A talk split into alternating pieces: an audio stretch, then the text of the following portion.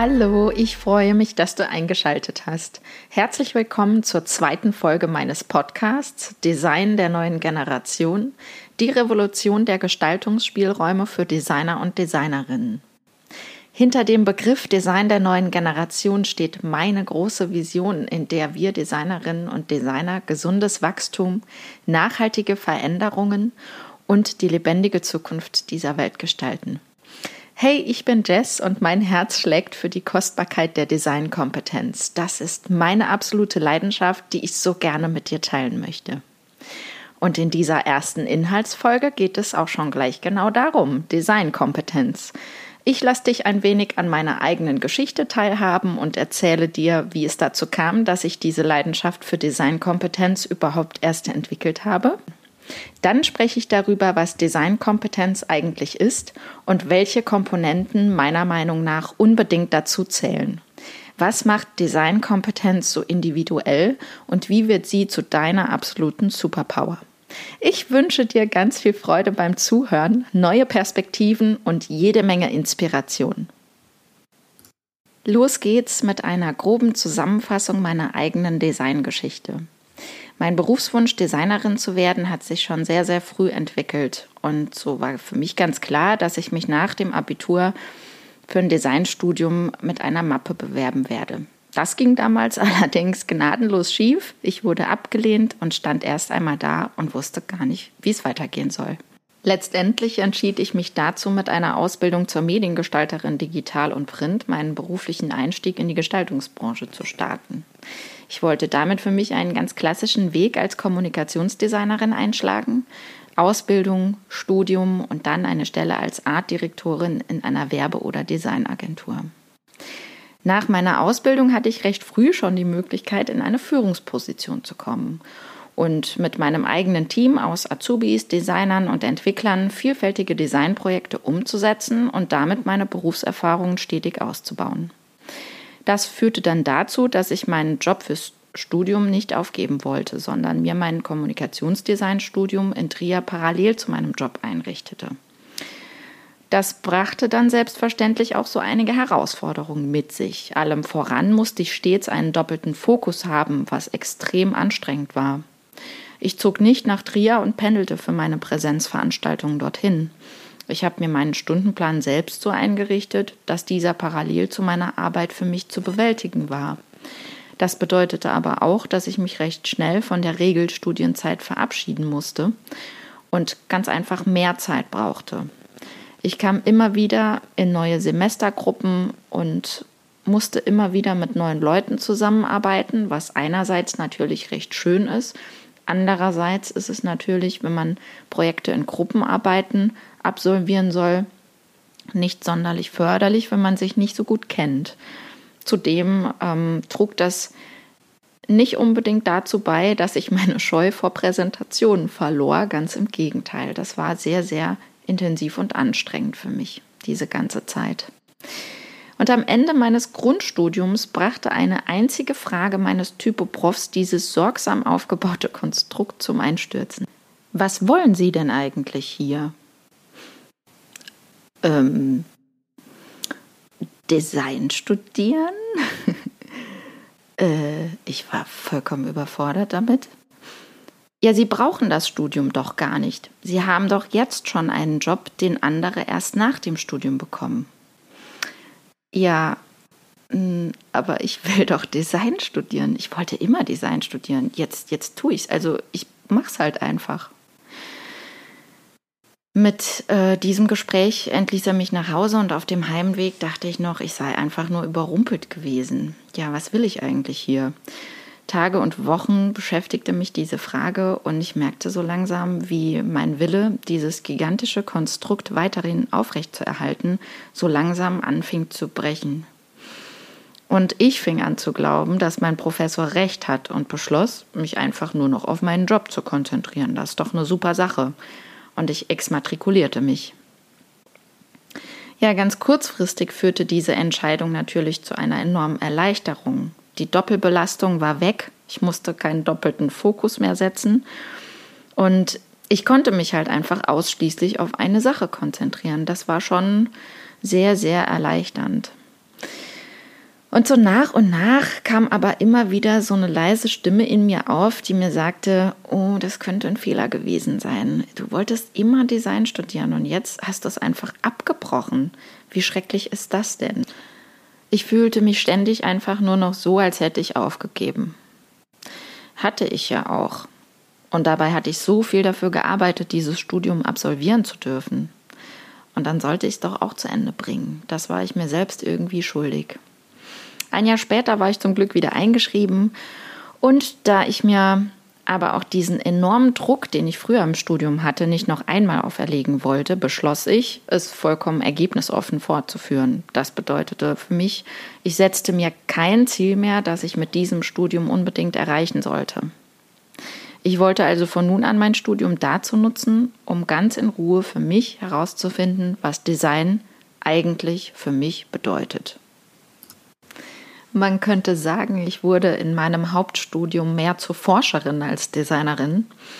Ich näherte mich meiner Antwort über Recherchen zum Designbegriff und zum Designprozess. Ich befasste mich metaperspektivisch mit der kreativen Arbeitsweise und untersuchte diese selbst hinsichtlich prozesshafter Übereinstimmungen.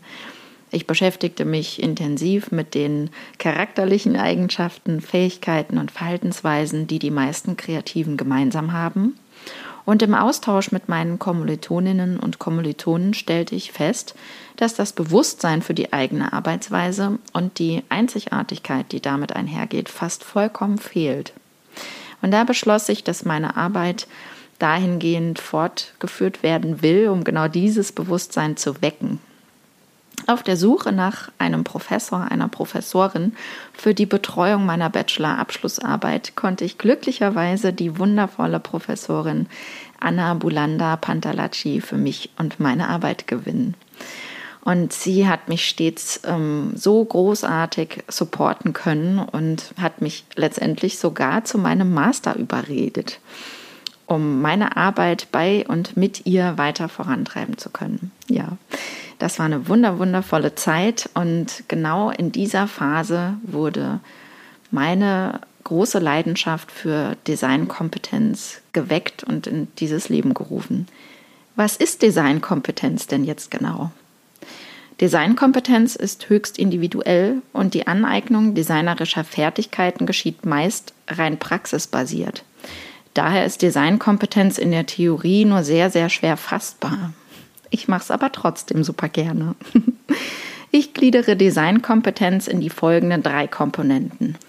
Erstens Designdefinition. Damit meine ich, wie du Design genau für dich definierst. Zweitens Designprozess. Was zeichnet deine kreative Arbeitsweise aus? Und drittens die einzigartige Persönlichkeit des Designers, der Designerin. Wie definierst du Design? Deine Antwort lautet sehr wahrscheinlich vollkommen anders als meine. Das liegt vor allem daran, dass es für den Designbegriff keine allgemeingültige Definition gibt und so entwickelt eben jeder seine ganz eigene. Und genau diese Definition wird, ob bewusst oder unbewusst, zu deiner Basis für deine designerische Arbeit. Meine Definition lautet, Design ist immer eine individuelle Lösung für ein konkretes Problem. Man könnte auch sagen, Designkompetenz ist eine Problemlösekompetenz.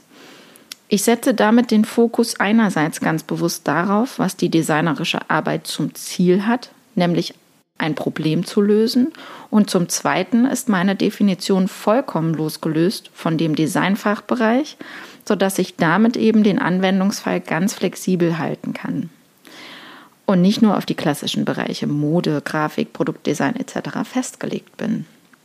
Das bedeutet für mich, dass ich mit Design generell jedes Problem lösen kann. Wie sieht der Designprozess denn jetzt genau aus? In der ersten Stufe gliedere ich die kreative Arbeitsweise recht ähnlich wie die Design Thinking Methode das tut. Dies hilft einerseits bei der prozesshaften Darstellung und andererseits schafft es ein besseres Verständnis beim Austausch darüber. Die fünf Phasen, aus denen der Designprozess sich zusammensetzt, sind also Analysen durchführen, Strategie definieren, Ideen entwickeln, Prototypen bauen und Prototypen testen. In der zweiten und tiefer gehenden Stufe schaue ich mir an, wie diese Prozessphasen genau zusammenhängen und wie sie miteinander funktionieren. Das ist ganz wichtig, weil der Prozess sonst viel zu starr wird und nichts mehr mit einer kreativen Arbeitsweise zu tun hat. Ich habe einen Startpunkt und ein Ziel, also die Lösung eines Problems. Und der Weg dahin gestaltet sich iterativ. Das bedeutet in kleinen, voneinander abhängigen und aufeinander aufbauenden Schritten. Es ist also stets eine unvorhergesehene und nicht im Detail planbare Entwicklung. Zudem ist der Prozess in sich wiederum derart flexibel, sodass problemlos Rückschritte und kleine Neuanfänge möglich sind. Dies hat im Vergleich zu anderen Prozessen den enormen Vorteil, auf unvorhergesehene Dinge stets anpassungsfähig reagieren zu können, ohne dass der komplette Ablauf dadurch gefährdet wird oder von neuem angefangen werden muss. Die kreative Arbeitsweise ist eine sich in kurzen Intervallen wiederholende Abfolge von Denken und Handeln. Der Übergang zwischen mentaler Vorarbeit und der praktischen Umsetzung verschwimmt teilweise komplett wodurch der Zugang zu unserer Fantasie und unserem kreativen Potenzial fast wie eine Standleitung funktionieren kann. Genau das macht für mich die Einzigartigkeit des Designprozesses auch aus. Es ist das Herzstück unserer Arbeitsweise, die Ideenphase, in der unsere Fantasie keinerlei Grenzen gesetzt sind. In dem beschriebenen Prozess steckt im Detail noch so, so viel mehr. Design bedeutet Verstehen, Wissen, Analysieren, Definieren, Strategieentwicklung, Beratung, Visualisieren, Problemlösung, Kommunikation, Ausprobieren, Reflektieren, Verwerfen, Testen, Realitätscheck und nicht zuletzt Innovation, Ideenentwicklung, Fantasie und Kreativität. In all diesen Dingen steckt ein enormer Wert und ich finde, wir sollten viel mehr darüber sprechen und uns dies vor allem auch immer wieder ins Bewusstsein rufen, um uns klarzumachen, dass Design so, so viel mehr ist als nur die bunten Bildchen. Was macht deine Persönlichkeit als Designerin, als Designer aus? Hast du dir diese Frage schon mal selbst gestellt? Was sind deine charakterlichen Eigenschaften, Fähigkeiten und Verhaltensweisen? Als Designerpersönlichkeiten sind wir es in jedem Fall gewöhnt, extreme Gegensätze intuitiv miteinander in Einklang zu bringen. Das größte Gegensatzpaar, das in unserer Arbeit permanent zum Einsatz kommt, ist, einerseits der eigenen Fantasie freien Lauf lassen zu können, um neue Ideen zu entwickeln, und andererseits auch die richtigen Ideen auswählen zu können und einem Realitätscheck zu unterziehen. Solche Gegensätze erzeugen in der Regel große Spannungen und wir können diese nicht nur aushalten, wir können sie sogar dazu nutzen, die besten Ergebnisse in unseren Projekten zu erzielen.